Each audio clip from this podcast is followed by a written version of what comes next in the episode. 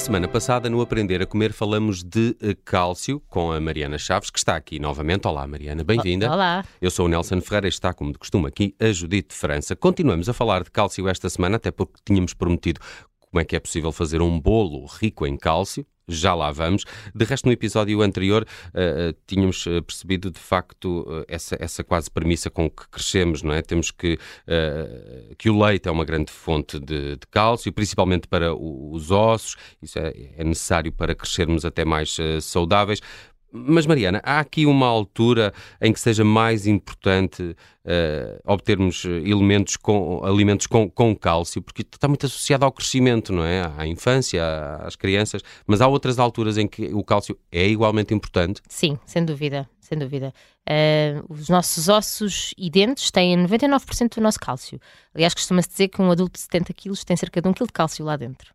Um, saudável, obviamente. Uhum. Mas o cálcio não é exclusivo dos ossos, porquê? Porque nós precisamos dele para contrações musculares, e isto é extremamente importante para quem pratica exercício físico. Precisamos para os impulsos nervosos, portanto, como podem perceber, para tudo na nossa vida, não é? Então para... tenho que comer menos cálcio, estar mais calmo, não tão nervoso. Se calhar não. Olha, para gerir a pressão arterial, quem tem tensão alta também é importante este tema. Para a coagulação do sangue, ou seja, para tudo, é essencial.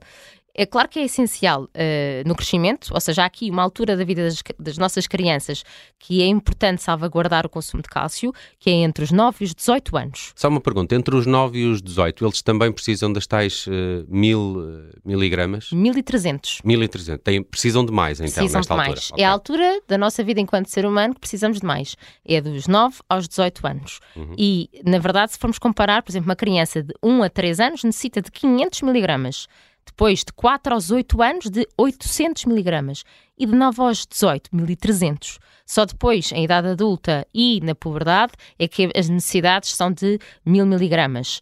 Por uh, dia, por dia. Por dia, exatamente, por dia. É muito importante isso. Uh, e nós também sabemos que a taxa de absorção do cálcio uh, tem alturas na nossa vida em que é mais elevada do que outras. A altura em que é mais elevada na puberdade, Uh, antes da puberdade também é bastante elevado, 28%. Uh, ah, na idade adulta já reduz um, um pouco, já vamos para 25% a, a 30%.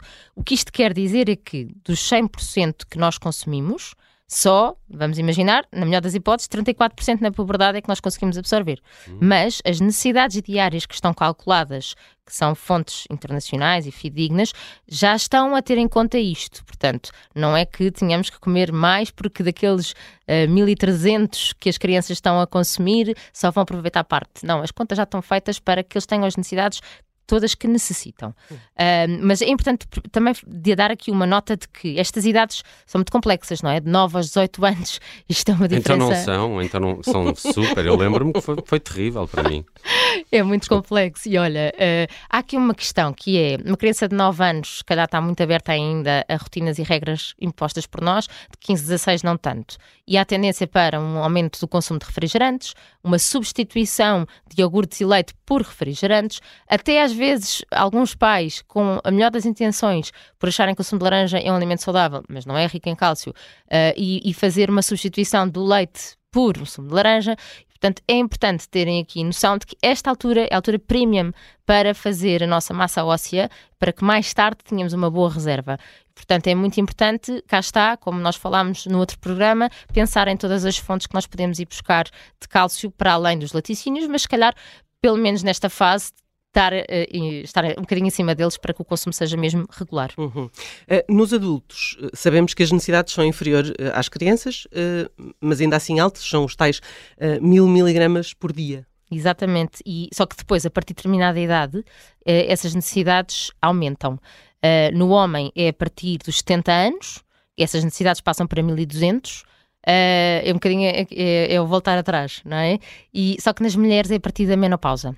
Uh, e aqui é um, é um ponto muito importante, porque sabemos que alterações hormonais vão influenciar uh, uh, o cálcio que nós vamos ter disponível, a nossa absorção de cálcio. Não só as alterações da tiroide, portanto, quem tem patologias da tiroide tem que ter ainda mais cuidado com esta questão do cálcio, mas na menopausa também, ou para a menopausa, porque eu acho que eu, eu, eu, quando falei aqui, quando fizemos aqui uns programas sobre, por exemplo, jejum intermitente, recebi muitas mensagens de mulheres a dizer então eu não falo da menopausa. Muitas mulheres à procura de muita informação fidedigna sobre esta altura. E o cálcio é um tema também para a menopausa. Uh, porque, uh, na verdade, há uma redução hormonal e isso vai influenciar aqui, uh, vai influenciar-se claramente o, a disponibilidade do cálcio que elas vão ter.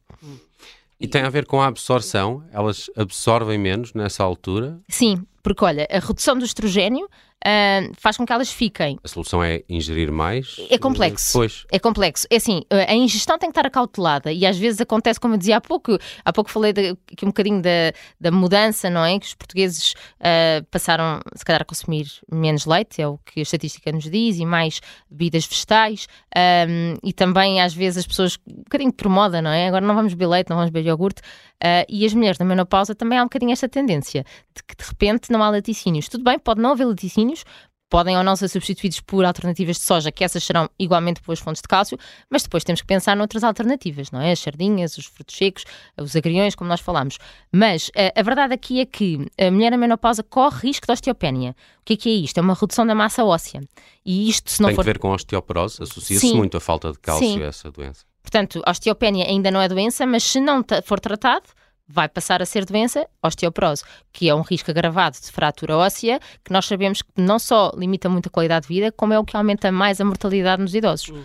Um, e, e, o que é que nós temos aqui? Quais é são os fatores na menopausa que nos fazem estar mais atentos ao consumo de cálcio? Há uma redução de 2% na absorção do cálcio intestinal na mulher. Portanto, há bocadinho falávamos uh, aqui na nossa capacidade de absorção do cálcio, que vai estar mais elevada na puberdade. A verdade é que, com o passar dos anos, com o envelhecimento, nós temos uma redução dessa absorção em cerca de 0,2% ao ano ao ano e depois isto agrava, portanto, isto é para homens e mulheres, mas depois na mulher agrava estes menos 2% na uh, altura da menopausa.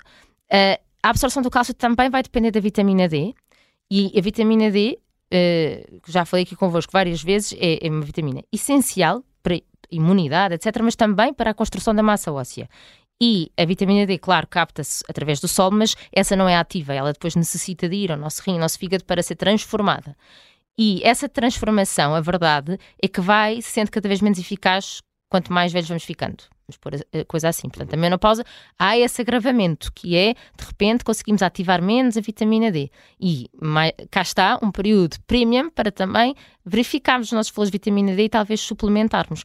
Faz todo o sentido para maximizar a absorção do, do cálcio. Um, depois há aqui outro problema que é, se a concentração de cálcio for baixa, o nosso corpo, que é genial, tem aqui um sistema para contrabalançar esta falta de cálcio, que é a reabsorção óssea. Ou seja, nós cálcio temos, não é? Mas ele vai buscar ao osso? Vai buscar ao osso. Uou. Portanto, basicamente, estamos a desmineralizar o osso, estamos a causar um problema. Portanto, não é só é, é ingestão de cálcio tem que estar certa, como falámos, é estômago, intestino tem que estar bem, temos que ter a Tinhas dito na semana passada que a absorção tem, tem muito que ver com, com, esse circuito que faz nos intestinos também. Com o é? pH no estômago. Com o pH, pH, no, estômago, tem que estar ácido, com o intestino saudável, não é? para conseguirmos a melhor absorção, uh, para, para o cálcio chegar a bom porto, não é? Ao sítio quando ele é preciso. E depois temos aqui algumas coisas como os fitatos, que se encontram nas sementes, que falámos, o oxalato nos espinafres e nas nozes, que também temos que pôr de molho os espinafres e as nozes para conseguirmos que este oxalato Quando nos liberte o cálcio. Já falaste nesse, no anterior episódio isto. Pôr de molho é quê? É simplesmente pôr na água é ou é ferver pôr na água. com água? Não, não, não, não água fria. É, é, água fria. Água fria, okay. uma, duas horas.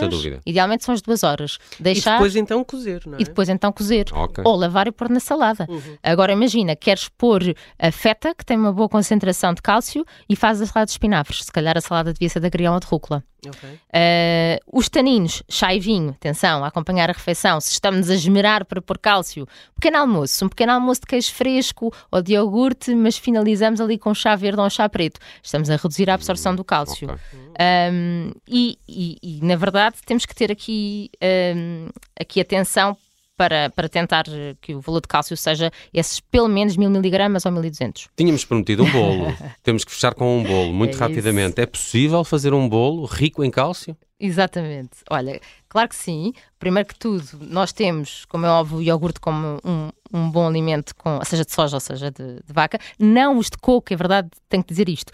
Iogurte feito de base de coco, coco não. Não, okay. e o de amêndoa também não, não será uma boa fonte de cálcio nesse caso. Uh, não sabemos se foram demolhadas, mas depois introduzir as amêndoas previamente demolhadas e torradas picadas, a linhaça moída, também uma boa fonte de cálcio, desde que tenha sido picada, farinha de alfarroba, também é uma excelente fonte de cálcio. Um, portanto, se nós juntarmos aqui, uh, se calhar, uh, um bocadinho de bebida vegetal ou de leite, se for necessário, e umas amêndoas pintalgadas mais uma vez torradas, isto é um bolo com cálcio. Canela vai juntar uma colher de sopa, vai juntar cálcio, uma, canela, uma colher de sopa de, de canela tem 78 miligramas de cálcio. Nada mal. Ok, ok, é um isso é bom. super português. Exatamente. E quase toda a gente gosta de canela. Comia este bolo. Comias? Comia, super comia.